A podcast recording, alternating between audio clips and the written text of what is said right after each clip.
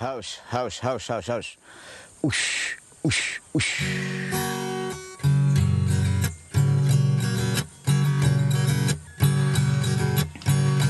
むこまなよしぶよぶまなよしぶまなよしぶぶたい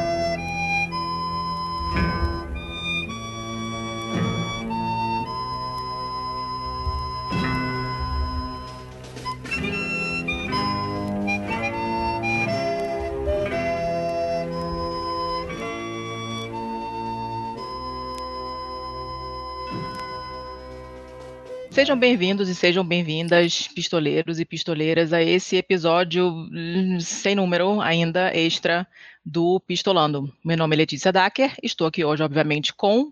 Tiago Corrêa.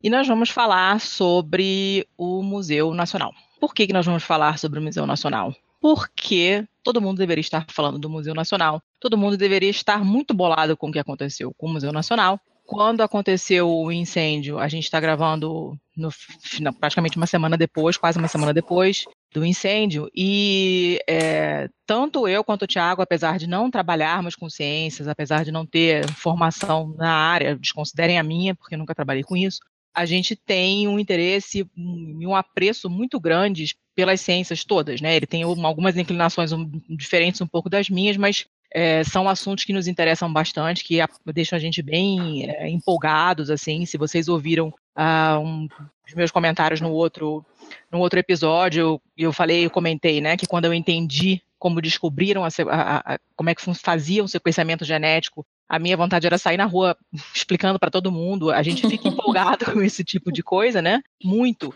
Então, nós ficamos realmente abaladíssimos com o que aconteceu. É, ficamos catatônicos quando a notícia saiu e, e, eu fui dormir chorando e acordei chorando, puta pra caramba, tuitei furiosamente para burro, xingando Deus e o mundo. E, e ainda estou super abalada, obviamente, e obviamente também o que as pessoas que já trabalharam ou trabalhavam, estavam estudando, já passaram por aquele museu, estão é, sentindo agora não é nada, né, comparado com o que a gente está sentindo. E a gente queria é, falar mais sobre esse assunto e a gente viu que isso dava gancho para falar de várias coisas diferentes, né? Uhum. Hoje a gente resolveu falar sobre é, mais ou menos os bastidores do Museu Nacional, não só do Museu Nacional, mas de um museu qualquer. Eu acho que a maioria das pessoas é, acha que museu é um lugar onde você vai quando você está hum. visitando uma cidade, vê uma exposição e vai embora para casa. Mas faz-se pesquisa em museu. Às vezes pesquisas de coisas que a gente nem imagina que existem. A gente está cercado de tecnologia de tal maneira que a gente meio que esquece que para chegar em tudo que a gente usa normalmente, estou falando de tecnologia não só de eletrodoméstico, mas de óculos, aparelho nos dentes, lápis, tudo isso é tecnologia, na verdade, né? E para chegar até essas coisas que fazem parte da nossa vida, tem muita pesquisa por trás, tem ciência por trás, tem acaso também, mas tem pessoas que trabalharam para caramba para chegar nessas coisas que a gente meio que ignora. Uh, o que acho, tem por trás. Eu acho que você está sendo até um pouco otimista, assim, quando você pensa que tem gente que acha que lá é um lugar em que as coisas ficam expostas. Tem gente que acha que depósito é, é que, que museu é depósito de, de coisa, coisa, velha. velha. É. Depois Tem gente que não que acha assim, ó, ah, e a gente ainda quer falar disso, a gente ainda vai chegar lá. Ai, pois é. por é. que que museu precisa de 500 mil para ficar lá de pé? Tá tudo lá uhum. dentro, é só abrir a porta e deixar as pessoas visitarem, né? É, pois é. Então, exatamente. Então a gente, considerando que a maioria das pessoas nunca parou para pensar sobre o museu no, no, Brasil, principalmente a gente não tem essa cultura é, forte, né? Quem vai ao museu é a classe média alta, que valoriza os museus lá de fora e aqui, né, defeca e deambula, a gente resolveu falar com pessoas que trabalham, estudam, têm algum tipo de relacionamento com o museu para explicar isso tudo que a gente falou. O que, que acontece lá dentro, que tipo de pesquisa se faz, é, quem trabalha nesses lugares, por que, que essas pesquisas são importantes para caramba. Porque às vezes são coisas que a gente realmente nem sabe. Pô, tem gente estudando, sei lá, pata de barata, né? Por quê? Mas você vai ver que isso vai ter um impacto na sua vida de alguma forma. E nós estamos aqui hoje com duas convidadas muito especiais, que eu custei para conseguir para caramba, mas deu certo. Se apresenta então, por favor, meninas. Ah, vou fazer a apresentação em ordem alfabética. Então, Adriana, você começa, por favor, se apresenta aí. Ok, então, meu nome é Adriana Ornelas, eu sou bibliotecária da UFRJ. Eu estou na UFRJ desde 2011 e trabalho na Biblioteca Francisca Keller desde 2015, que se localizava dentro do Palácio do Museu Nacional. É, ela atende ao programa de pós-graduação em antropologia social, que é da UFRJ, mas é vinculado ao museu. Tem até essa especificidade do museu, que além dele ser museu, ele também é, é, é, quase uma escola, né? Ele é muito ligado à universidade, então as pesquisas lá realmente acontecem todos os dias, a todo momento. Então é isso. A biblioteca foi totalmente dizimada, acabou. E no, o nosso trabalho agora vai ser reconstruir todo o acervo, porque a, a nossa ideia não é parar em nenhum momento. Então, gente, o nosso trabalho agora vai ser reconstruir o reflexo do nosso acervo e também tentar melhorar. Não só recompor o passado, mas refazer a biblioteca e melhorar. Beleza. E Nathalie? Bom, meu nome é Nathalie. É, eu atualmente atuo no Museu do Índio, é, com o que a gente chama de patrimônio, salvaguarda de patrimônio imaterial. Parece uma palavra difícil, mas é só essa ideia de fazer acervo, resguardar a língua, né, que é um patrimônio que não é físico, né? É, não está lá exposto no museu, mas o museu também armazena a língua. Fui formada pela UFRJ até o doutorado Inclusive, meu doutorado foi praticamente todo lá no Museu Nacional, né, por conta dessa parceria aí que ela estava falando. Vocês, ouvintes, vocês sabiam que tem gente que faz pesquisa em cima de língua indígena? Então, eu tenho certeza que tem gente que não sabia, né? Ou se sabia, ouviu falar, mas não sabe muito bem como, como funciona, né? Olha, é... se, se você me permite fazer um adendo, Fala, claro. é... Não, porque isso é uma coisa muito engraçada, né? Que eu, eu entrei na FRJ em 2003 fiz graduação, fiz mestrado, eu era assim, aquela CDF, queria estudar e tal. Na minha última aula de mestrado, entrou uma professora que trabalhava com língua indígena e em linguística, e foi aí que eu descobri que existiam línguas indígenas no Brasil, né, assim. Eu consegui terminar o mestrado sem saber. Então não saber que existem línguas vivas hoje em dia é super normal. é uma coisa bem bem bem específica, né? Uhum. Vocês estavam. É, quanto tempo vocês ficaram lá dentro mesmo? Que vocês trabalharam e estudaram lá dentro? Cada uma, só para a gente comparar um pouquinho? Dentro do Museu do, do Museu Nacional, eu fiquei durante o tempo do meu doutorado, fiz as disciplinas, todo semestre de disciplina lá, né? Foi mais ou menos de 2012 a 2016.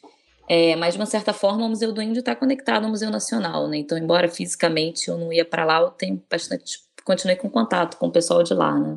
Até hoje, assim. E você, Adriana? Na biblioteca eu tô desde setembro de 2015, setembro ou outubro de 2015. É, eu queria oh, perguntar só... para vocês. Fala, Thiago. Desculpa te interromper. Não, só, tá. Nathalie, é, o, o, Museu do Índio não é exatamente vinculado, não fica na, na, mesma estrutura física do Museu Nacional, certo? Não, não. O Museu do Índio é lá na Rua das Palmeiras, em uhum. Botafogo, né? É, mas, assim, essa coisa de. Tem muito acervo é, relacionado ao Museu do Índio que estava lá no Museu Nacional, né? Exato, era sobre isso que eu queria te perguntar. Você já tem alguma noção sobre a extensão da perda que foi na sua área? Oficialmente, a perda maior que eu, que eu vi até agora. Bom, quantas perdas, né? É difícil falar. Mas tem muitas perdas em termos de futuro, né? Assim, é, de local de pesquisa, né? O Museu Nacional ele é de vanguarda numa pós-graduação altamente inclusiva, né, para as populações indígenas uhum. e assim com liderança de uma coisa que a gente chama de pesquisa participativa. Depois eu posso explicar isso tudo com calma para vocês, assim. Mas é um polo, né, em que se faz muita coisa, como vocês estavam falando, para o futuro, né, assim, para essas línguas permanecerem. Mas em termos de acervo mesmo, de material que pegou fogo, né? A gente tem o corpus né, do Nimendaju, talvez é, ela possa falar um pouco mais disso para a gente, né? É, mas foi, foi uma grande perda, um dos maiores acervos mundiais de línguas indígenas que existia e, pelo que eu soube, foi tudo perdido. As microfilmagens, muitos manuscritos, muitos textos transcritos, né? Foi realmente uma, um grande acervo que a gente tinha de línguas que já não existem mais e com esse incêndio foram apagadas para sempre. Né? Uhum. Nada disso havia sido digitalizado. Olha, digitalização de acervo é um pouco complicada, porque o que é, acontece? Né? Assim, eu, queria chegar nisso mesmo. Eu vou, eu vou é colocar, eu vou colocar pode... um link para a thread é... da, da Gabi, que ela colocou outro dia no, no Twitter, explicando por que, que não é tão simples quanto as pessoas Não é, não é falam. tão simples. Por que, que tá assim. digitalizado? tem, tem... tem algumas coisas aí para serem consideradas. Né? A primeira delas é a questão de urgência. A gente sabe que não tem nem verba infinita, nem pessoas infinitas querendo trabalhar com isso. E aí, atualmente no Brasil, a gente tem cerca de 180 línguas ameaçadas, né? O projeto em que eu estou trabalhando atualmente, por exemplo, com a língua erequena, eu fui para campo ano passado, tinha 14 pessoas falando essa língua. Ah. Então é uma língua que em 50 anos provavelmente não será mais falada. Caramba. Então existe uma urgência muito grande em ir para lá, fazer a gravação, prestar um auxílio para que a língua se mantenha viva, pelo menos como pesquisa nas escolas, né? Assim, e então existe uma urgência em fazer isso antes de digitalizar aquelas línguas que já morreram, né? Assim, uhum. porque essas pessoas estão vivas e querendo preservar a língua delas e as línguas estão morrendo. É, além disso, um corpus como Cortinimenda-Ju é muito grande. Nós estamos falando uma quantidade de horas de microfilmagem e muitos papéis e uma organização que hoje em dia a gente tem toda uma metodologia, antigamente já existia uma metodologia, mas era um pouco mais difícil, e a pessoa não está mais aqui para organizar. Então, assim, é preciso toda uma equipe para ajudar a catalogar esse corpus para que ele seja aos poucos digitalizado, né? Assim, e muita coisa de qualidade é perdida nisso. É um, é um trabalho bem mais complexo do que simplesmente não é editar de uma mídia para outra, né? Assim, porque o, a ideia né, de, um, de um acervo é como se fosse documentar, né? Quando a gente tem documento, você tem uma identidade para que o governo te ache a qualquer momento, né? Uhum. A ideia da documentação da língua é isso. A gente grava horas e horas de filmagem, mas se você quiser chegar lá no meu acervo, você acha o que você quiser rapidinho, porque é tudo com link de uma coisa para outra, informação do que está ali, quem falou em que momento foi, em qual aldeia, qual é o tipo de texto. E aí fazer isso tudo num material antigo, numa mídia antiga, que foi feita por uma pessoa que não está mais aqui, é um projeto novo, que vai exigir dinheiro e pessoal de um projeto que poderia estar trabalhando com uma língua que está viva, né? Então é uma coisa bem delicada, assim, né? Para uma pessoa que não tem a menor ideia do que, que você faz quando você pesquisa a língua indígena, o que quer dizer? O que, que você faz?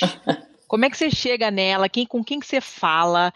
É, o que exatamente o que, que você estuda? Explica um pouquinho para gente. Aí depois eu vou, vou passar para a Adriana para ela explicar para a gente o que, que ela faz mais especificamente okay. também. Tá ótimo. Olha, a, trabalhar com língua indígena é um trabalho assim é muito bonito, porque como eu estava falando para vocês, a gente tem no Brasil cerca tudo cerca porque a gente não tem números muito exatos, tá?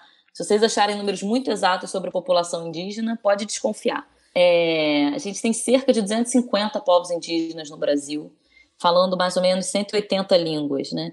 Grande parte dessas línguas são ameaçadas, assim, e isso é uma representatividade muito grande, porque você vê no estado do Pará, por exemplo, tem mais língua do que em toda a Europa Ocidental, né? Caraca! E, são cerca de 25 a 30 idiomas só no Pará. Então, gente. assim, a gente tem uma riqueza linguística absurda e ao contrário do que muita gente diz, a gente também tem uma participação de ponta na documentação dessas línguas. Né? É, o que eu acho mais bonito do que a gente faz é o que a gente chama de pesquisa participativa. Assim. Eu vou para a comunidade, né? Sempre, num, a maioria das pessoas, sempre não, mas a maioria das vezes, a comunidade faz uma demanda, pede, a língua está morrendo, a gente quer uma ajuda, como é que a gente pode resgatar a língua?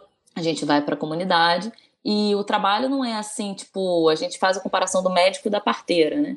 Não é um médico que vai lá, realiza uma série de procedimentos e aquilo está pronto, assim. Eu vou lá para ajudá-los a dar as ferramentas, né, de como é que você trabalha uma língua, como é que você registra, como é que você coloca isso para ser pesquisado na escola, e quem tem o conhecimento são eles. Né? E aí a ideia principal é promover pesquisa dentro da escola. Então, por exemplo, vamos fazer um dicionário. Aí os mais novinhos vão desenhar, os mais velhos são quem sabe a língua, né? Eles vão dizer como é que é tal palavra na, na língua deles, e os professores vão fazer a pesquisa, o intermédio entre esses mais novos, os mais velhos, e durante o trabalho de pesquisa a gente vai construir, por exemplo, um dicionário, né? Mas esse dicionário, na verdade, o produto final, o dicionário, não é tão importante quanto esse processo de pesquisa dentro da comunidade, porque aí a língua começa a ser falada pelas pessoas, começa a surgir curiosidade, passa a ser uma matéria na escola, né? As escolas indígenas que a gente tem. E aí acaba que você vai revitalizando aos pouquinhos esse lado cultural da língua, né? E, e, do ponto de vista da ciência é muito importante porque, bom, aquilo que você está falando, linguagem é tecnologia, né? A importância uhum. das línguas indígenas americanas, por exemplo, para a Segunda Guerra é super conhecida, né? Assim, é, a gente precisa desenvolver linguística para fazer, por exemplo, todas essas ferramentas de Google Translator e uma série de, de outras ferramentas que se usa. E a pesquisa com língua, imagina o seguinte, existem línguas que têm determinadas estruturas que se ela morrer sem você descobrir, você vai achar que essa estrutura não existe, né? Então, do ponto de uhum. vista científico, é bastante importante estudar várias línguas, porque volta e a gente descobre um negócio e fala assim, gente, né, um exemplo, por exemplo, é línguas que não tem, não tem tempo verbal, por exemplo, tuiuca, né? Tuiuca é uma língua que não tem tempo. No verbo, você não sabe se é passado, presente ou futuro pelo hum. verbo. Igual, né? Tinha uma outra também que, que não tinha número, numerais, além de. Oh, um, esse é o Spirahans. tinha um pouquinho é. mais. Tuiuca tinha um pouquinho. Ah, não, ah, o Spirahans, ó. Ih, o Spirahans dá uma conversa à parte. É, a história do Spirahans é sensacional. A gente pode até um pois dia fazer um é, só sobre isso. É, e eu posso botar vocês em contato, né? Oba, adoramos contatinhos. A querida, minha querida né, Rayane, que trabalha com Spirahan, maravilhosa, saiu do Museu também Nacional, agora está lá no Canadá fazendo doutorado. E ela foi lá desmentir essas coisas todas preconceituosas que o Everett falou do Spirahan, né? Mostrou que tem recursividade, mostrou toda a riqueza da língua e está trabalhando agora justamente com a questão do tempo, do tempo lá em Pirahan. É uma pessoa maravilhosa, acessível, engraçadíssima. Vocês vão adorar conhecê-la. Ótimo. Já quero. já é. Mas é, é, é, interessante isso que você falou sobre, sobre a coisa do Google Translate e tudo mais, porque é, acredito que muita gente ou nunca parou para pensar, né, né, em pesquisa científica de modo geral, ou então, se já parou para pensar, acha que cientista só se preocupa com coisa inútil, com coisa que não tem relação com a nossa, com a nossa vida de todo dia, né, não, não faz essa correlação, porque não conhece o método científico, não, não, não sabe uhum. o trabalhão que dá para você chegar é, nas coisas que a gente tem todo dia, né? Em volta da gente. A gente meio que esquece. Essa coisa das, das línguas, quando você falou que trabalhava com isso, eu fiquei toda assanhada, porque é, é uma coisa super específica, né? E, e, interessante pra caramba. Eu gosto muito de, de, de linguística, é, é, é, o que eu deveria ter feito, escolher mal na vida, várias vezes, não foi essa. E, e, eu me lembro que quando eu, eu, eu estudei, eu fiz um semestre em Valença antes de passar para o Rio, e na casa da minha melhor amiga, era uma casa só de meninas, cada, cada uma alugava um quarto, aquela coisa, né, tipo uma republicana, mas era uma casa grande, e uma das meninas era de Ponta Porã. E aí um dia tô eu lá no fim de semana, tal, já estava estudando no Rio, mas eu ia pra festa lá todo fim de semana, tava lá conversando com as minhas amigas, daqui a pouco eu escuto essa menina no telefone com a mãe. E eu, gente, que caceta de língua é essa que ela tá falando? Aí quando ela desligou o telefone, ela, tupi. Eu engasguei assim, como assim tupi? Não tinha a menor ideia, né? Coisa de eixo Rio-São Paulo, né? Que a gente não sabe o que acontece no resto do país. Como assim tupi-guarani? Ela ficou me olhando assim, todo mundo ali fala tupi-guarani. Eu, oi? Não tinha a menor ideia. E aí eu me lembro que pouco depois você começa a ver com, outras, com outros olhos as coisas em geral, né? Eu fui a, a uma livraria no centro, na época eu estava dando, dando aula no centro da cidade, e entrei na livraria e tal, e por acaso tinha um dicionário de tupi-guarani é, assim, em cima da mesa e tal, não sei o que. E eu comecei a prestar atenção e comecei a ver em outras livrarias e comecei a ver coisas, pessoas comentando e artigo disso, aquilo, né? Quando se abre um mundo, né? Quando você não sabe remotamente que uma coisa existe e você passa a saber que ela existe, você começa a ver ela em tudo quanto é lugar, né? Uhum. E essa, essa coisa da menina falando me deu um choque, assim, tipo, what? E o meu dentista aqui, no Paraná, tô morando em Curitiba, meu dentista aqui, ele é paraguaio e ele é a língua dele principal, a língua mãe dele é tupi. E ele fala que com o pai dele, ele fala tupi e tal. Aí um colega meu da pós também, o pai também é índio, então ele com o pai também fala tupi. E, e mas é uma coisa muito doida pra gente que vem, digamos assim, do, do, é, do, do eixo mesmo, do sudeste, a gente não tem muito conhecimento do que acontece, né? Essa coisa do parar esses 200 milhões de línguas aí, me deixei, fiquei chocada. Não tinha a uhum. menor ideia que fosse tanto assim. Tô chocadita. É um trabalhão. A gente vive no país sudeste, né? Pois é, menina, é impressionante. É Nosso país. Impressionante. Tristeza isso, a gente não, realmente não fica sabendo. É, Adriana, o que, que você, no seu, no seu específico, assim, o teu uhum. trabalho consiste em quê? Então, a, a biblioteca ela tem mais de 37 mil itens, tinha mais de 37 uhum. mil itens, dentre livros, revistas, teses, teses e dissertações. Essas últimas, as teses, as, as dissertações, dissertações, a gente estava na metade de um processo de digitalização. Então, assim, não foi tudo perdido, ainda bem.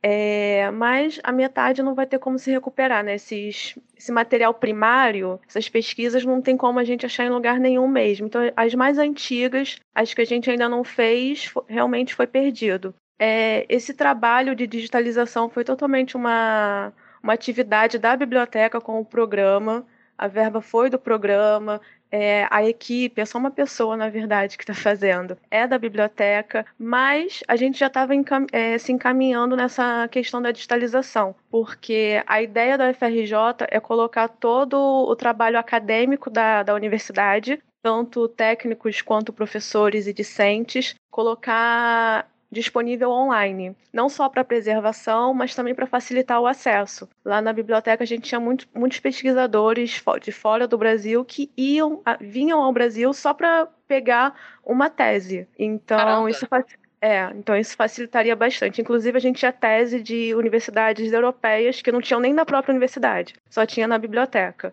Caraca! É, eu não sei se essas específicas foram perdidas, mas tinha muito caso assim, teses de, da década de 60 ou de 70, principalmente francesas. É, o programa está fazendo 50 anos, a gente vai comemorar, não vai deixar de comemorar. E a biblioteca, ela atende não apenas o programa, mas a toda a comunidade da UFRJ, de todos os cursos e FIX, qualquer curso da UFRJ. E a, a, a comunidade em geral também. Como é uma universidade pública, a gente está aberto a todo, todos os todas as pessoas, assim como o museu estava.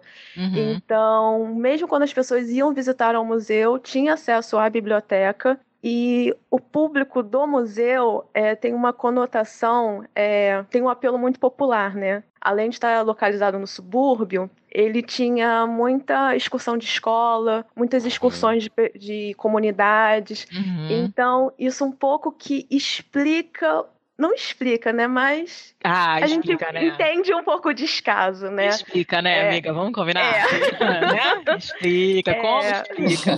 Você passar ali na frente no domingo e ver aquela cabeçada, porque o lugar é maravilhoso. É. Aqui da Boa Vista é um desbunde. É um Final desbunde. de semana ficava cheio. Final de semana ficava entupido uhum. de. E tem muito menos alternativa no subúrbio do que na Zona Sul. Exatamente. A pessoa que conhece o Rio tá careca de saber, né? E é. eu, eu achava bacana, as poucas vezes que eu passava ali, porque minha avó morava na Tijuca, então pouquíssimas vezes, mas uhum. acontecia de às vezes passar no fim de passar um em frente no fim de semana. E é legal você ver que as pessoas estão usufruindo daquela área ali, né? Eu não elas, sei quantas... elas realmente usam. É, eu não sei quantas pessoas sabiam que ali tinha um museu e tinha uma biblioteca e tal, uhum. mas é uma, era uma área de lazer é, super importante. Né? Democrática, né? né? Exatamente. Eu fui muitas vezes esse museu com excursão da escola, tô, sempre uhum. direto, tenho, me lembro nitidamente de várias salas, assim, inclusive do meteorito e tal. Meu pai também, naturalista frustrado, também já me levou mais de uma vez, eu já, já fui algumas vezes ao museu. Não ia muitos anos, uhum. até porque era fora de mão para mim, mas é, eu tenho muito boas memórias de lá, assim, e, ah, enfim, cara, só de falar eu tava dando. e às vezes é o primeiro contato de uma criança com o museu. É a primeira referência que ela tem, né? E que referência, é, né? É um negócio é. que um negócio que eu até havia falado no nosso Twitter enquanto a gente ia comentando e repercutindo quando Caraca, a gente, a gente tava no, no calor dos acontecimentos mesmo, né? E aqui com no calor eu não quero fazer um trocadilho. Não, é, mas mas quando a gente estava falando, é, a gente foi atrás de, de questão de acervo e lá você tem dinossauros, meteoritos, múmias, é, coisas incríveis Móveis assim da que família real. Sim, é muito variado, né? É, É uma muito coisa- variado. realeza, são aquelas coisas que fazem os olhos de uma criança brilhar, porque Uhum. uma criança pensa em é, se a gente for naquele estereótipo idiota, né, de ai, a menina que quer virar princesa e lá tem coisas de uma realeza, o moleque que quer ser um aventureiro e lá tem múmias, então é, é um negócio que brilha os olhos de uma criança. É, é- esse é o, o apelo tão pra- forte que havia dentro do Museu Nacional, né? E tinha também um projeto de, de técnicas que trabalhavam mais diretamente com os fósseis, é Meninas com Ciência. Ah, isso é que muito era tentar maneiro. aproximar as crianças das profissões de paleontologia, antropologia, arqueologia, para também tirar esse foco do gênero, né? Que tem coisas que são para menino, para menina, e é para levar, Que além das ótimo. crianças, levar as meninas também para esse lado da ciência. E acho que não só, acho super bacana essa coisa do, do gênero, né? Mas também é importante lembrar que a gente tem essas profissões no Brasil, né? Que às vezes você vira para as crianças, para os É. adolescentes e fala assim: ah, pensa no arqueólogo. As pessoas pensam em Egito. Você fala assim, gente, tem tanto arqueólogo no Brasil, fazer um trabalho tão bom assim, né? E tem mulher fazendo, né? A gente, engraçado que a maior parte das pessoas que eu, dos contatos que eu consegui é, eram mulheres, que eu achei super bacana. A gente deu, eu nem, nem precisei dar preferência, porque a maioria eram mulheres mesmo, as pessoas mais interessantes que me passaram. E eu fui olhar o Twitter e tal, é, quem era mais ativo e quem falava coisas mais interessantes e de maneira mais é, assertiva e tal, eram todas mulheres. A gente ficou bem feliz de, de serem duas também, é, aceitando falar, conversar com a gente hoje. Ah, legal. Porque não é uma coisa muito. É, mas isso é assunto para outra coisa também, né? Mas me, me irrita uma quantidade esse negócio, né? E eu acho é, é, é bem importante. Estou olhando aqui o site agora do, do Meninas Consciência e, e tem um desenho super bonitinho, uma ilustração maneira. Vou colocar o link na postagem para o pessoal depois olhar. Guarani,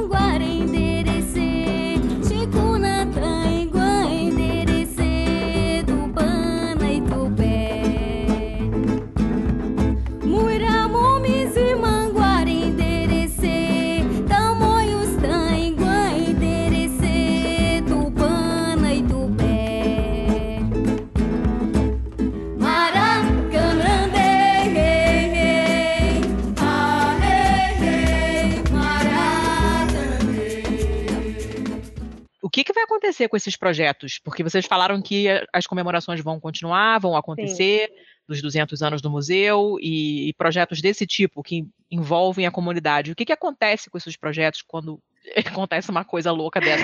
que? Quem quer falar? É, então, a- no Pô, a momento, Adriana a falar, gente- porque eu acho que ela sabe Vai lá, mais. Então vai lá, Adriana. no momento a gente tem pouca coisa ainda decidida. A última reunião que eu fui, ainda não, poder, não podia se entrar no museu, ainda tinha focos de incêndio e ainda tinha tetos desabando. Mas isso foi no meio da semana. A ideia é que quando a entrada for liberada, pessoas de e for liberada e puder, puder se mexer lá, pessoas de cada setor entre com um arqueólogo, no museu vai virar um sítio arqueológico, na verdade entre com o arqueólogo e tente se recuperar itens da- das cinzas, das ruínas, para tentar se recuperar. A princípio, a ideia que está meio que em voga é reconstruir o museu, mas não fazer o mesmo museu, porque até porque o incêndio agora vai fazer parte da história do museu, né? Uhum. Então não tem muito sentido apagar eh, essa parte da história dele. Ainda não se sabe, é, eu acho que ainda não está definido também pela, até pela proximidade do que aconteceu, como que vai ser. Mas a ideia é essa, reconstruir o museu, mas não copiar o que ele era, reinventar a partir da história dele, porque aconteceu, né? Não tem como, não tem o que se fazer agora. E dar andamento aos projetos que já aconteciam. Quanto ao, ao Meninas, Meninas Consciência, eu não sei exatamente como é que vai ser, porque acontecia também lá dentro. E os objetos de trabalho eram as coisas que estavam em exposição, então eu acho que isso daí vai ficar um pouquinho mais comprometido. Mas, por exemplo, as aulas do programa já vão ser retomadas na segunda-feira. A Hum. ideia é não parar e não deixar que isso atrapalhe. Até porque parar aula significa ou repor depois que acabar o, calendário acadêmico ou ficar sem aula. Então as aulas já vão ser retomadas. A biblioteca, que no momento só consiste em pessoas, a gente vai ficar localizado na biblioteca do museu, que era a biblioteca do museu, mas não ficava no museu, ficava no, no Horto Botânico, ainda bem, né? Aí nós vamos ficar lá, assim, só a gente, né? E respondendo por e-mail virtualmente e tentando receber as doações para recompor o acervo. É, os 50 anos, eu não, não me recordo agora quando que vai ser, mas vai ser um pouquinho mais pro final do ano, mas vai acontecer também. Assim que forem definidas as instalações, aí que vai começar a se colocar em prática. Mas é mais certo mesmo, eu só consigo dizer é, sobre o programa. Mas eu Uhum. acredito que as coisas vão continuar em andamento sim. Até porque o, o- a ideia é não deixar é, isso influenciar mais, sucatear mais, demorar mais. É lindo isso que você falou, né? De, de colocar o, o incêndio na história do museu. né, É. assim. E o museu sempre surpreende, né? Tem sempre uma pegada diferente do, do que do que a gente é, essa coisa intercultural do museu acho que leva as pessoas que trabalham lá de uma forma geral a ter sempre uma pegada um pouco diferente do que seria a nossa perspectiva imediata, né? Assim. E eu acho que uma coisa muito valiosa do museu também é essa coisa de não deixar parar, né? É, mas eu acho que as pessoas ficaram com uma sensação bem de, de culpa mesmo, né? Um, um amigo meu postou no Facebook e perguntou qual, que- qual- é a sua parcela de, de culpa, no sentido de você votou nas pessoas certas, você já doou dinheiro para o museu, você já participou de Isso é protesto, real. né? Você já foi, já se interessou ao museu. Não necessariamente você ir ao museu, você não precisa ir para entender que ele é importante, né? Mas quando Uhum. você não vai, é, você acaba se meio que se sentindo assim, poxa, Uhum. né, não, não dei a importância que ele deveria, que eu deveria ter dado, né? Eu nunca levei a minha filha. É, eu morei fora do Brasil muitos anos, ela, a gente passava as férias no Rio, mas em Ipanema, né? Aí vai Uhum. pegar metrô, o metrô só abriu nas Olimpíadas, e não sei mais o que, pegar ônibus no Rio com criança pequena, não rola. Então, por uma questão de, de, de logística de merda da cidade, eu nunca levei. E, e eu me arrependi, eu mostrei as fotos para ela. No dia seguinte, o incêndio, ela chegou na cozinha de manhã. Eu escrevi um texto sobre isso. O pessoal que escuta o Pistolando já deve ter lido, tá lá no site. É, eu acordei de manhã chorando. Ela chegou na cozinha para tomar café, me viu com a cara toda inchada, perguntou o que que era. Eu expliquei. Fui mostrar as fotos para ela do que era o museu. Aí ela perguntou: Eu já fui nesse museu? Porque ela né, era provável que tivesse levado e, e ela fosse pequena demais para lembrar. E eu falei: Não. E ela perguntou por quê, e eu expliquei mais ou menos. Olha, o Rio não é uma cidade que você pensa, oh, quero ir lá e vou, não é assim. A gente sabe que não é pega e vai. O Rio não tem essa coisa, né? O negócio é um buraco muito mais embaixo. Tanto é que é por isso que ela vira a cidade do vamos marcar, né? É, também, faz parte. Não é, não é tão fácil, né? Tô afim, vou lá, não é, né? E, mas eu mostrei as fotos para ela e tal, e não sei o quê. E, cara, dá um aperto, né? Você, eu, eu Uhum. imaginar que a minha filha já viu vários outros museus de fora, porque a gente, quando viaja, ela tem os museus preferidos dela, que são sempre esses que tem bichinho, lógico, né? Toma um dinossauro, a criançada fica enlouquecida. E, e lá tinha bichinho e eu nunca levei. Então rola uma culpinha, sabe? De uma certa forma, assim, eu, eu meio que entendo, assim, como, como mãe de criança que nunca foi. E ela ficou consternada também quando ela viu as fotos. Ela, nossa, que coisa grande, bonita. Eu, é, eu, e aos prantos, fala, foi um café da manhã terrível. É, mas enfim, é, fala aí você aí, Thiago. Não, eu gostaria de perguntar para Adriana. Você sabe mais ou menos, é, voltando ainda naquele assunto que a gente Uhum. estava antes, sobre como essas teses acabaram chegando aqui, essas que não tem mais na Europa? É, geralmente é algum pesquisador que usou o, o documento e estava por ali, ou algum próprio professor do programa que usou aquele material e doou para a biblioteca. Geralmente é assim, vem, vem pela mão de algum pesquisador. Eu não acredito que seja pela instituição, sempre é por mão de pesquisador que usou ou que estava Uhum. lá fazendo algum, algum doutorado ou pós-doutorado e usou e achou pertinente para o nosso acervo e trouxe. Nós temos é, professores que estão lá desde o começo do programa, da biblioteca, que trabalham lá há 30, 40 anos, que viram a biblioteca nascer, que fundaram a biblioteca. Então, eu acredito que seja dessa época. Não, perfeito. É, eu ainda vou continuar fazendo mais uma pergunta para você. Na verdade, é para as duas, mas eu acho que eu vou começar por você, Adriana. Tá bom. É, num dia ordinário, num dia completamente normal de funcionamento do museu, como era a Uhum. sua rotina lá?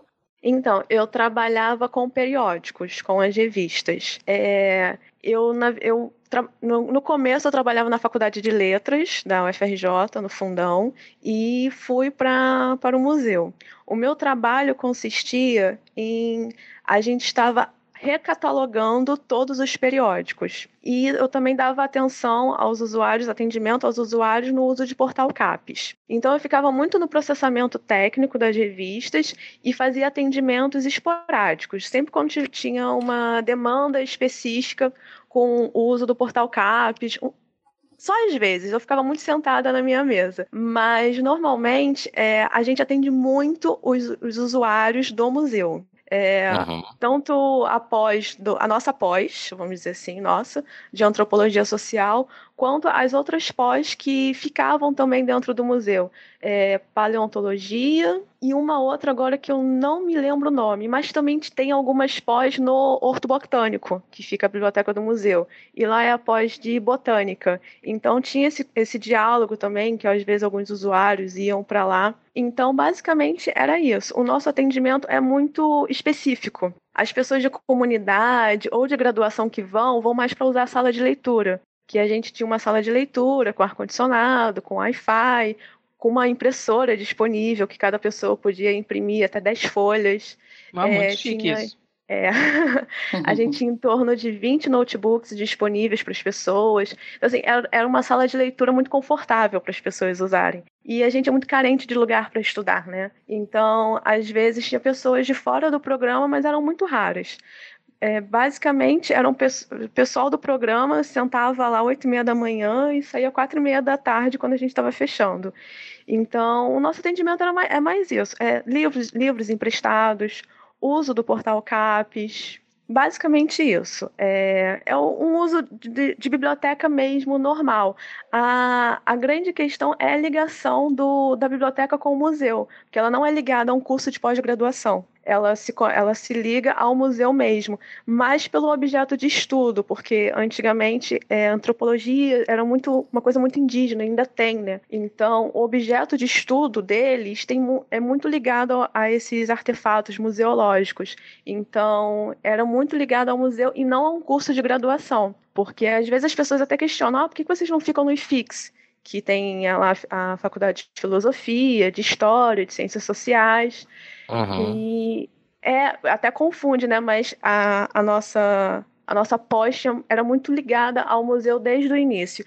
E era um desejo dos professores continuar ligado ao museu.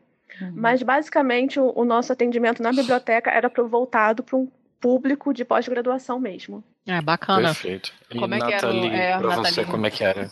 É, no Museu Nacional, especificamente, eu passei mais como aluna, né, assim.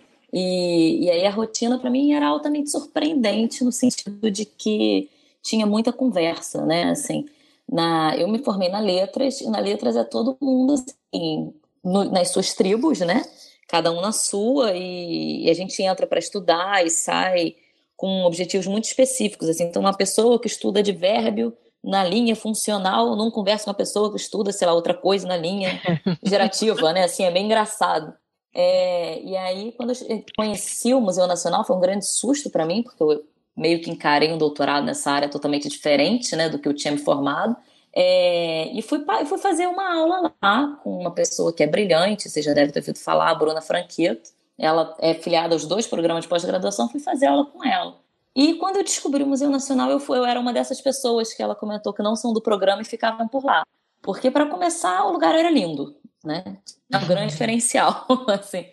Mas era lindo em diversos aspectos, não é só. Porque quando a gente trabalha com culturas, com línguas, você estar próximo a isso tudo, né? Na hora do seu almoço, você entrar no museu, você dá de cara lá com o Machacalissaurus, né? É, e, e estudar perto de árvores, ter uma biblioteca com espaço para você estudar. E mais do que isso tudo eram as pessoas, né? Uma coisa que eu achava muito interessante, assim, eu quando eu estudava na letras, eu ia para minha aula e quando ela acabava eu ia para casa. No museu, frequentemente eu chegava muito antes da minha aula e eu saía às vezes quando estava fechando, porque justamente existia uma vontade das pessoas que estavam ali do lado de fora, naquele grande espaço que tinha é, do lado de dentro, aberto, né? De simplesmente conversar, cada um sobre o seu trabalho, você não faz disciplina junto, você não estuda a mesma coisa, mas, pô, vamos conversar, o que, que você faz? Ah, eu faço isso. E acabava que a gente trocava muita coisa. E eu aprendi muito a, a ouvir o outro e aprender com o papo dos outros no museu. Com certeza, assim, uma postura completamente diferente diante, diante do que é a pesquisa, né? Ai, que legal, cara. Ambiente de trabalho Cara, é... você falando isso, você falando isso na minha cabeça, eu fiquei pensando, isso só poderia ser no Rio de Janeiro. As pessoas pararem e saírem conversando e vem cá, o que você está estudando aí? Cara, ei, eu não vejo isso de forma alguma acontecendo aqui. Ah, eu não Ah, sei. mas ó, na letras não acontecia, e era Rio de Janeiro também.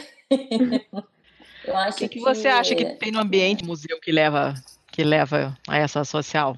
Olha, eu, eu não sei. O meu palpite, primeiro, é que não é todo mundo que trabalha com língua indígena. O meu aprendizado foi com língua indígena. Mas, de qualquer forma, no Museu Nacional, todo mundo tinha um contato com uma relativização da nossa cultura, né? Da nossa...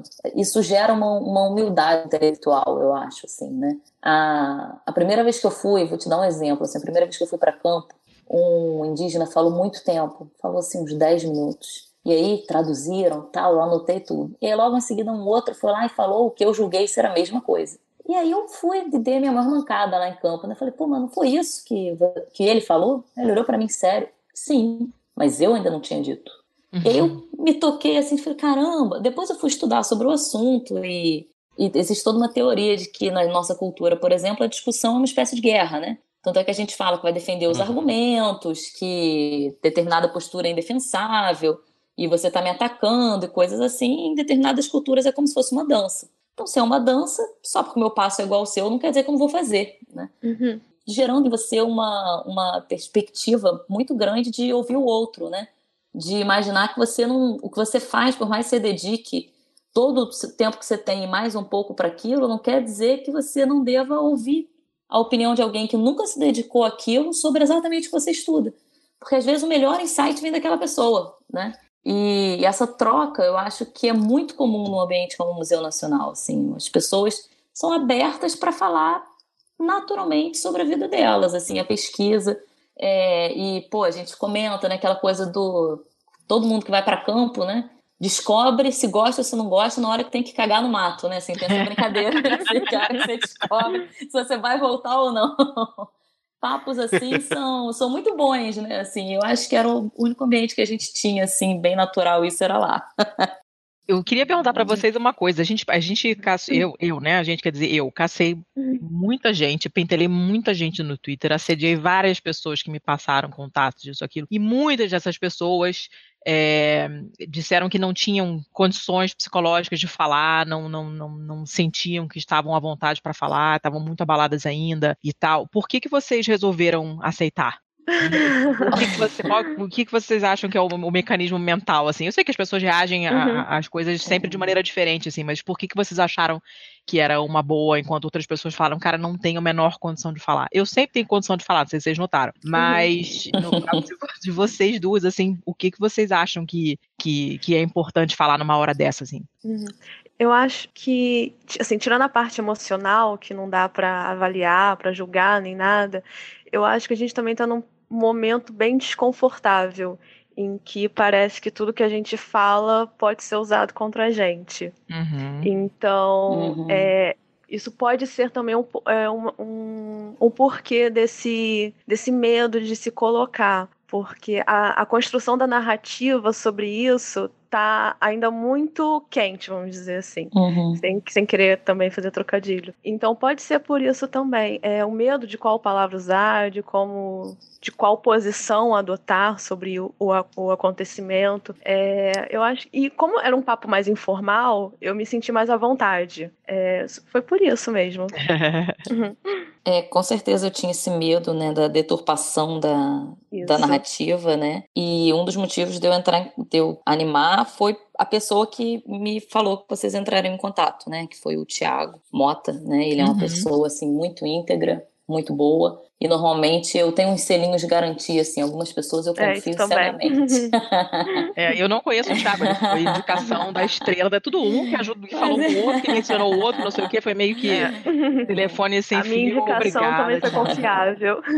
Pois é, então É. obrigada, Carol, obrigada, Thiago, que fez a ponte, porque nessas horas a gente, a gente É. bota um, dobrado para encontrar as pessoas certas É. para falar. Thiago, eu acho também que- Fala, fala. Não, é que é importante, assim, aquilo que a gente está falando da, da lástima do museu, né, da- das reações, um, um discurso que me deixou um pouco preocupada, né, quando tudo aconteceu, foi que as pessoas diziam muito assim, queimou tudo, não sobrou nada, reconstruiu o quê? Eu acho super importante ter um espaço, né, para a gente falar, não, sobrou muita coisa, tem muita coisa para reconstruir, tem muita gente trabalhando, Uhum. é, existe muito acervo a ser doado, a ser organizado, existe muita pesquisa, porque isso aí, né, tudo que a Adriana por exemplo, faz meu coração bater de alegria, porque Uhum. funcionar um lugar de projetos, eu acho isso muito legal. Porque o meu projeto no Museu do Índio, por exemplo, é um dinheirinho que vem da Unesco, vai acabar esse projeto, meu produto vai estar lá, mas o Erequena daqui a cinco anos.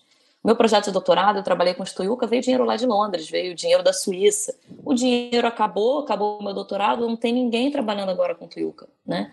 Então, assim, o projeto contínuo do museu é de um valor é, ético, né, pra, para essas comunidades muito maior. E a gente falar que esse pessoal existe, falar que o museu faz a sua parte, falar da importância científica, que é um museu premiadíssimo, é um museu de ponta, né, assim. Tinha estrutura com problemas? Tinha, porque nós estamos num país que não investe em cultura, né? né assim, a gente é reconhecido no mundo todo, grandes pesquisadores, né? E que É. é um museu de projetos contínuos, né? Dengar tanah ni cona ko o pacar diri Mari tak kumaku Cedau ngemon na cika fa Dicok ku tau cika Nomor mari ku kan nusang gece nyangu neva iri ku mari Nomor inget aku ngema kuri nana O canta bari nyomari Jongkung gecang eh Ri nyomari camari ku guri ketamani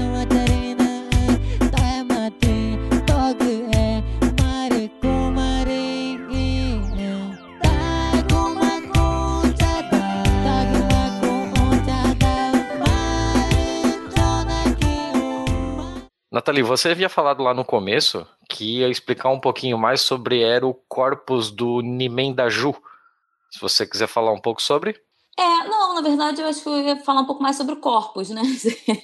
O corpus do Nimendaju é um dos maiores corpos que a gente tinha, né? É realmente uma, uma perda lastimável de, de material linguístico, assim. É, mas eu acho que eu cheguei a falar, né, do, do- dos registros, dos vídeos. é, não sei, acho que não tem mais muito para falar sobre esse corpus, não. O Ah, que- tá. Eu pensei que você ia entrar em alguma especificidade dele. não, não. É, eu acho que eu, eu tinha pensado em explicar um pouco mais para vocês o que é um acervo, na verdade, né? Assim, Uhum, ótimo. porque quando é uma coisa que eu escuto às vezes, né, muita muita dúvida sobre museu, inclusive sobre o Museu Nacional, as pessoas falam assim: "Ah, mas só um pouquinho estava exposto", né? Tem um motivo para isso, né? Assim, é a exposição do museu, muitas vezes ela é a, a pontinha do iceberg da, da pesquisa, né? Então, é, existe todo um trabalho de ir, resgatar os materiais, trabalhar em cima desses materiais, gerar pesquisa em cima desses materiais, e uma parcela dela, né, de pequenos resultados ou pequenas amostras, é, vai parar no museu, né? Então, por exemplo, esse meu projeto agora lá do, com o Zuarequena,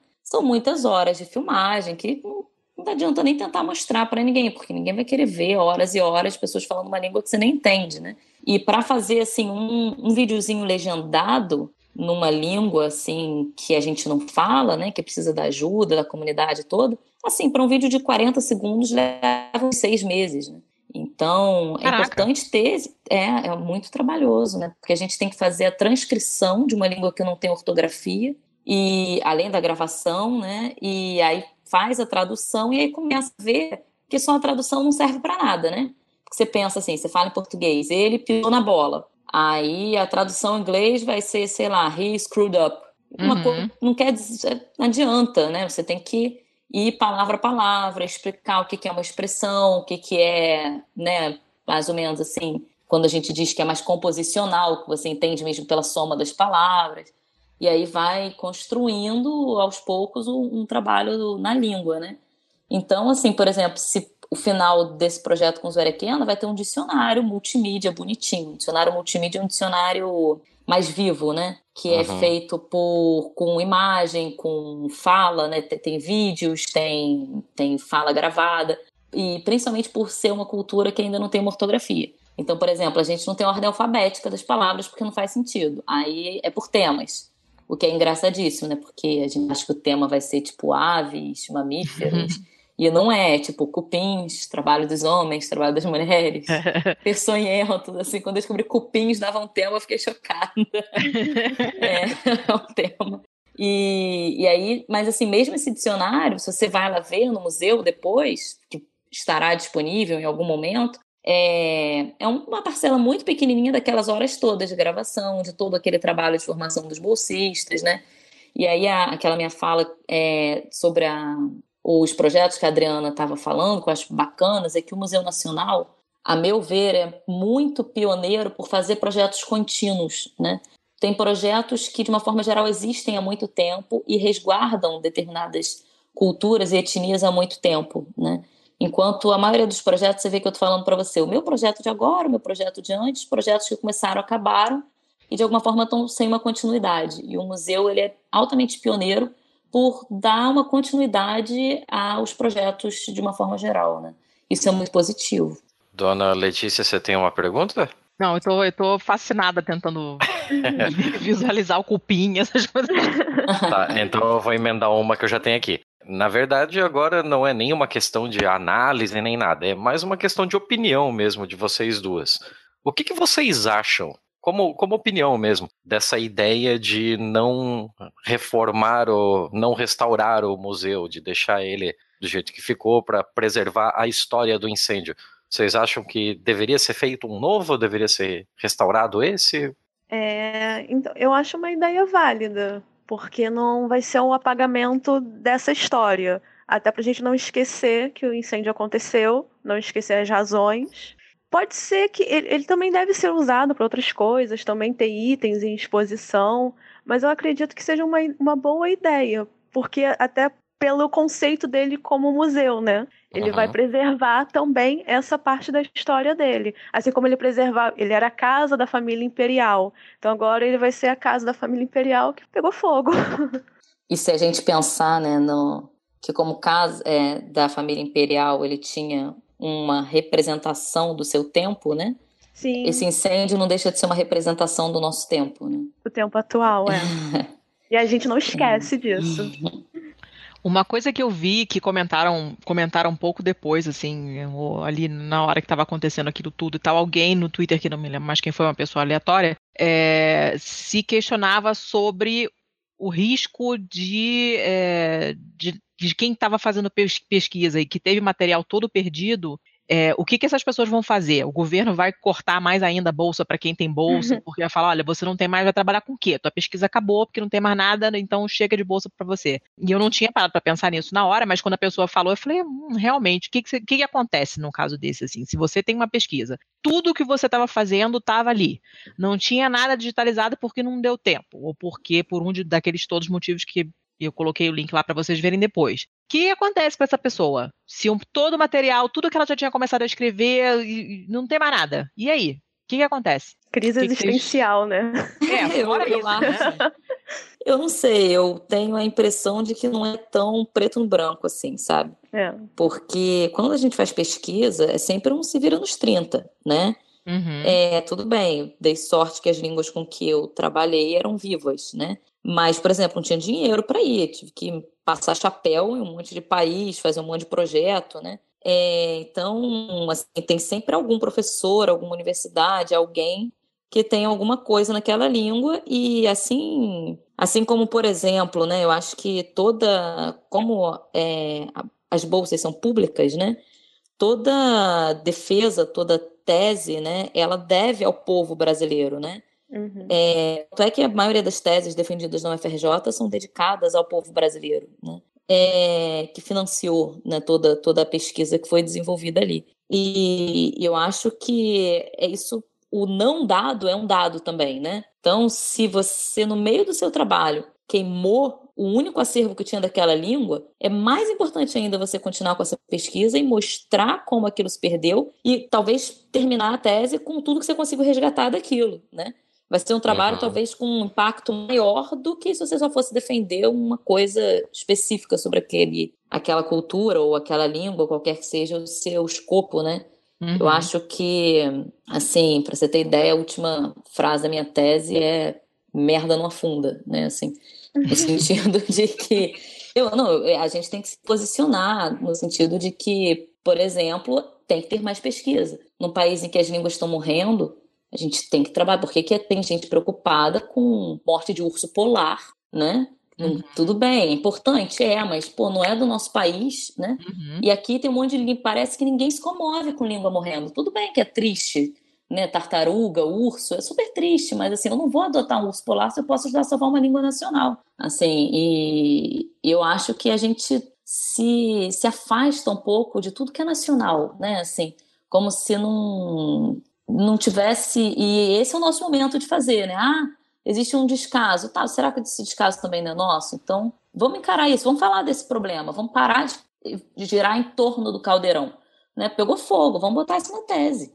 É, eu, já, eu já ouvi isso também de outros historiadores sobre como se tem falta de vontade de criar uma mitologia brasileira, né? Uhum. De como o Brasil tem histórias incríveis que pouca gente conhece, que a gente já teve batalhas com franceses pela posse de, de terras nossas, a gente teve batalhas com holandeses, a gente teve invasões de piratas, a gente teve tanta coisa maluca assim que poderia dar filmes maravilhosos, inclusive. Uhum. E a, a, gente simplesmente não conhece essas histórias, né? Uhum. É, tem pouca gente disposta a criar uma mitologia brasileira. Também para continuar com a ideia que brasileiro é cordial, né? Uh, sim. Ah, esse negócio me dá mais uma hora de conversa. Uhum. Se Por criar favor. essa mitologia, a gente vai começar a fazer as coisas. Então, vamos dizer que a gente é cordial. Vamos repetir até ser verdade?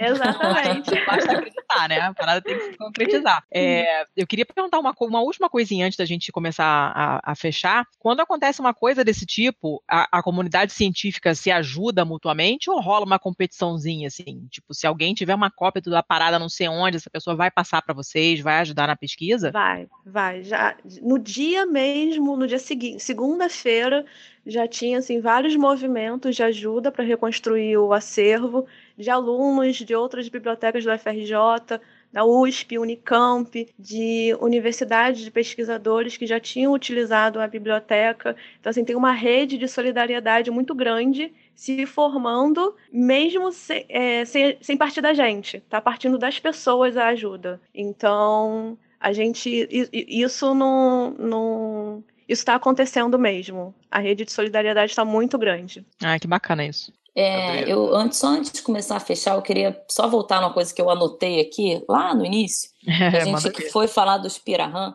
é, e aí eu achei interessante a associação, né? Que foi logo depois que eu falei que o Tuiuca não tinha tempo, né? Aí só assim, um, porque a gente falou dessa coisa da, do risco da narrativa, né? Essa coisa da, desses preconceitos que a gente tem com o índio, às vezes a gente pensa, né? Ah, fala igual a índio, né? Aquelas coisas. E as línguas indígenas brasileiras, primeiro o indígena amazônico, ele é poliglota, né? Fala quatro, cinco, oito línguas às vezes, são regiões multilingües, né? E essas línguas são línguas bem complexas, então assim, só para não ser mal interpretada, quando eu falei que o tuiuca não tem tempo uhum. e o português tem tempo, né? Ele tem outras categorias no verbo. Então, por exemplo, você não é paro, mas você fala, por exemplo, como é que você teve a informação. Se você viu, se você ouviu, se foi alguém que te contou, se você viu os resultados e aí você concluiu isso sozinho. Então, assim, é uma morfologia até mais complexa que a nossa, mas, de verbo, mas não tem tempo, né? Só para esclarecer isso aí, para não correr risco de ser mal interpretado. Ai, gente, que coisa maneira. Eu quero ter uma aula disso agora. adoro essas coisas. Ah! Ai, gente.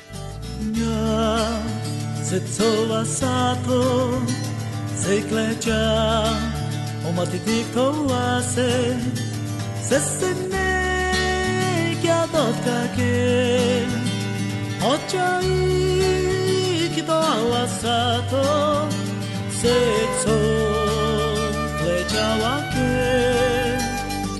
せいそさとはれちゃけせせねきゃらさ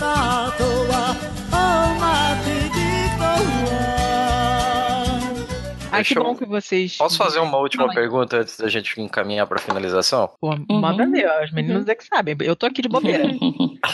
Não, eu, eu acho que a Adriana tá um pouco mais a par disso, mas eu, enquanto pessoa física, eu tenho um negócio aqui na minha casa que parece que seria de, de alguma utilidade, poderia ser algo interessante de encaminhar para um museu. Estou uhum. sensibilizado uhum. com o Museu Nacional, quero fazer uma doação disso. Como é que eu poderia proceder? A gente já está com canais para receber as, as doações. Tanto a biblioteca está com o nosso e-mail, quanto os professores já formaram comissões, porque as pessoas podem mandar artefatos, fotos, diversas coisas. Mas você já tem como fazer isso sim. É, mas primeiro tem que passar o e-mail, porque a gente ainda não tem nem local para receber. Então a gente precisa fazer essa triagem e até para esperar um tempinho para a gente se, se localizar para poder começar a receber. Mas eu posso passar para vocês o, os e-mails porque aí vocês também podem replicar, porque quem quiser ajudar pode enviar o que tem, informando o que tem para gente, para a gente poder fazer a triagem, a seleção. O, o museu divulgou uma, uma imagenzinha bonitinha com esses e-mails, é. né, com as dicas, tipo, eles podiam botar lá na página, né? É, se ah, você, eu não, vamos eu colocar não, na página. Eu me lembro de ter visto uma coisa muito inicialmente, mas é, nada assim tão específico, tipo, se você uhum. tem uma coisa antiga em casa que é doar para o uhum. museu e tal, depois vocês me passem, por favor, que eu tá. boto aqui no, no, no, no link da postagem. Beleza, mais alguma coisa, seu Thiago? É, ainda nesse assunto das doações, existe algum tipo de material que, que é mais interessante, que é mais importante? Porque ah, uma pessoa normal simplesmente não sabe avaliar o peso da, do que tem em casa, né? É, uhum. Por exemplo, sei lá, eu tenho um negócio aqui que ele é simplesmente antigo. Eu não sei o quão importante uhum. ele pode ser pro, do ponto de vista museológico, né? Uhum.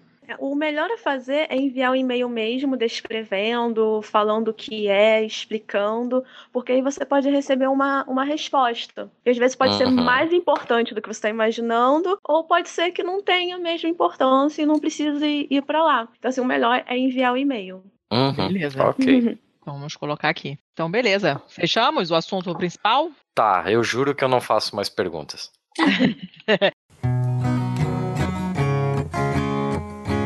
Shout, shout, shout, shout.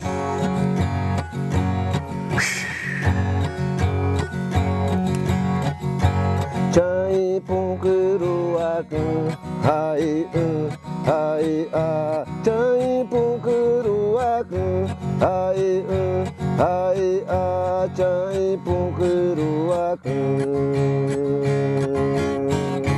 Chai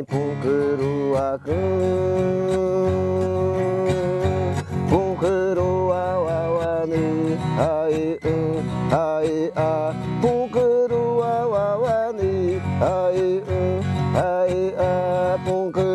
aku.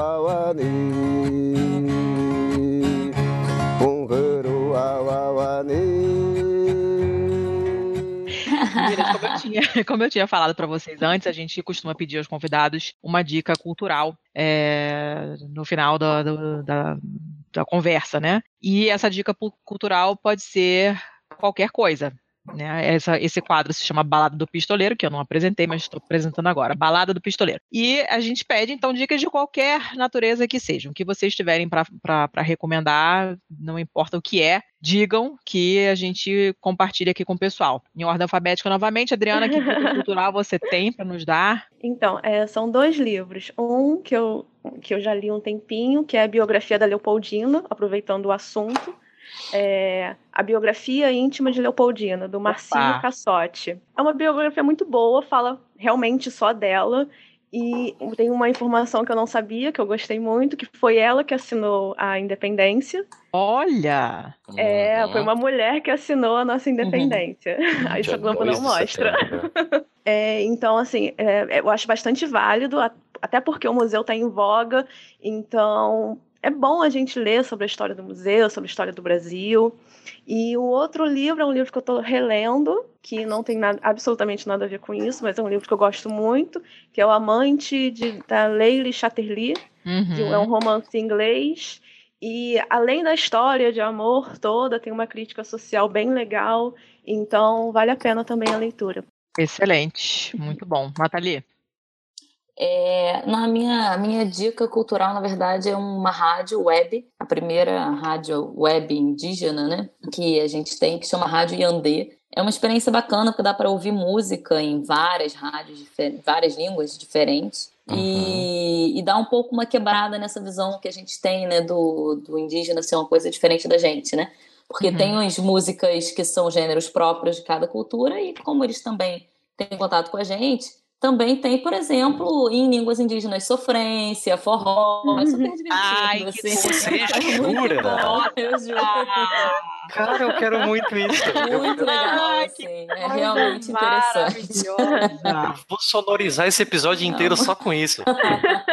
Amei! Vale a pena conhecer. Fantástico, adorei. Seu Thiago, você quer dar a sua dica agora de uma vez? Para já Sim, ficar no eu... mesmo bloco, como as pessoas estão pedindo sempre e a gente nunca sabe como fazer? Ai, as pessoas são foda, né? São. uh, não, eu tava eu, eu tava fazendo essa pergunta para Adriana ali sobre as coisas importantes historicamente que as pessoas podem ter em casa e eu tive uma epifania aqui. Então eu tô trocando a minha dica nesse momento. Se você quiser, eu tô pesquisando aqui e você dá a sua dica enquanto isso. Bom, eu tenho uma lista de. de eu, vou, eu, vou, lembrando das coisas, eu vou anotando, né? Porque chega na hora eu nunca sei o que falar. E aí eu fico meio perdida. É, eu queria dar como dica coisas que não tem pissurucas a ver com o que a gente tá falando, porque eu sou dessas um, na verdade, um é, tangencialmente toca, né? É um, é um, livro que eu já dei essa dica. O primeiro podcast que eu gravei na vida, que foi um É Pau, É Pedra, sobre dicas, cada um indicava um livro, um filme, uma série, e a minha indicação de livro foi essa. É um livro que eu releio frequentemente, já devo ter lido ele umas seis, sete vezes, já emprestei pra caramba, e ele se chama Como os Irlandeses Salvaram a Civilização. É, e conta a história de dos escribas, né, que ficavam numas ilhas lá na puta que pariu na Irlanda, o bicho pegando na Europa, os vikings atacando, tacando fogo em tudo, destruindo as bibliotecas, destruindo tudo, e eles lá, isolados, sem saber o que estava acontecendo, continuavam copiando manualmente é, e fazendo iluminações lindas. Iluminação, é iluminação em português ou iluminura? Já esqueci. É iluminura? É iluminura. Iluminura. É, tá. Tô tentando lembrar de onde que eu peguei a iluminação, mas tudo bem. Errei o sufixo, mas tá valendo. Então eles copiavam esses, esses documentos todos porque eles não sabiam que não tinha mais nada, eles não estavam sabendo o que estava acontecendo no continente. Então, uma boa parte dos documentos que restaram, que a gente tem ainda, de livros, de, de, é, de sei lá, de pergaminhos, uma porção de coisas, a gente só sabe que eles existem porque cópias foram feitas na Irlanda, que ninguém se dava trabalho de atacar, porque cu do mundo, né? E foram preservadas várias coisas lá. Então, é, e aí ele passa por toda a queda de Roma e não sei o que. É muito maneiro o livro, cara. É engraçado, ele conta a história de uma maneira super fluida. Você vai lendo como se fosse uma historinha mesmo. Não, não, é muito interessante. Eu amo esse livro de paixão. Então eu vou indicar ele de novo. E a segunda coisa que eu queria é, indicar, que é uma coisa que realmente não tem nada a ver, mas é minha dica é essa, que é uma série da Netflix é chamada Brooklyn Nine-Nine. Hum. Tem quatro temporadas na Netflix. A quinta você vai ter que se virar para baixar. É, e é uma série que se passa numa delegacia de polícia, que é o, né, não, se chama Brooklyn Nine-Nine. E é muito engraçada, porque é um humor nonsense, um elenco é super inclusivo, tem de tudo ali dentro, não tem nada de homofóbico, nada de racista. Os personagens que são velhos, né, e por isso não se adequaram à vida moderna e ainda são meio racistas e meio homofóbicos e meio misóginos, eles são sacaneados o tempo inteiro na série. E então é um humor super, super, super divertido que não ofende ninguém. Vejam, porque é, é muito, muito engraçado. Eu amo essa série, tô revendo ela do início para poder depois ver essa quinta temporada que é, foi a última que saiu e eu não tinha visto ainda. Vejam que vale a pena. Eu fico rindo sozinha na cama, igual uma idiota, porque é bem legal. Achou? Você achou aí, seu Thiago? Sim! Diga. Então, é, só para dizer que eu não gostei tanto assim de Brooklyn Nine-Nine. É porque, porque você é chato. Né? Não, porque o protagonista é um saco. Porque o protagonista é extremamente Mas... idiota e ele faz ele é aquele humor de constrangimento. O humor de constrangimento é a pior coisa que existe. Porque Mas você fica constrangido. E não dá pra rir de quem tá constrangido. Para problematizar, ele constrange ele mesmo porque ele é um imbecil e ele sabe Ai, disso. Eu...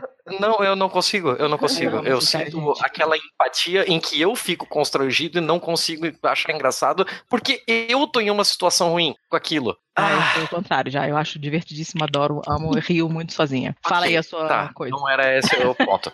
o ponto é o seguinte. O ponto é o seguinte. Eu estava falando sobre aquele negócio de ter coisas importantes de, do ponto de vista histórico em casa, e eu tenho em algum lugar no meio da bagunça das minhas 8 mil mudanças, eu tenho uma relíquiazinha que é um cartãozinho, uma, uma cadernetinha do tamanho de um passaporte, mais ou menos, de 1954, que era entregue, que foi entregue nas escolas para todas as crianças aqui em Santa Catarina, que é um, um caderninho da, daquele papel extremamente delicado, aquele pulp, Uhum. Com rimas, que essas rimas falavam toda a história de vida de Getúlio Vargas. Esse, essa cadernetinha foi entregue em agosto de 54 nas, entre aspas, comemorações, né, nas homenagens da morte de Getúlio Vargas. Então, eu fiz essa associação maluca e eu vou achar esse negócio e eu vou entrar em contato para doar isso para o Museu Nacional.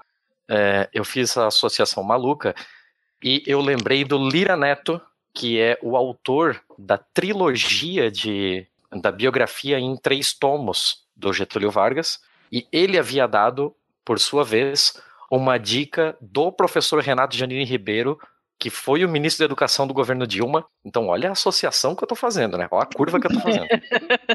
Eu lembrei de um negócio que tem em casa que leva a Getúlio Vargas, que leva ao biógrafo de Getúlio Vargas, que leva ao ex-ministro da Educação, em que o professor Renato Janine Ribeiro é, havia, havia dado como dica que está disponível no Drive, no, no Google Drive, as 22 edições da revista Civilização Brasileira. É, então já amarra também com, com o negócio de museologia. A revista Civilização Brasileira ela foi importantíssima no início dos anos 60 no Brasil.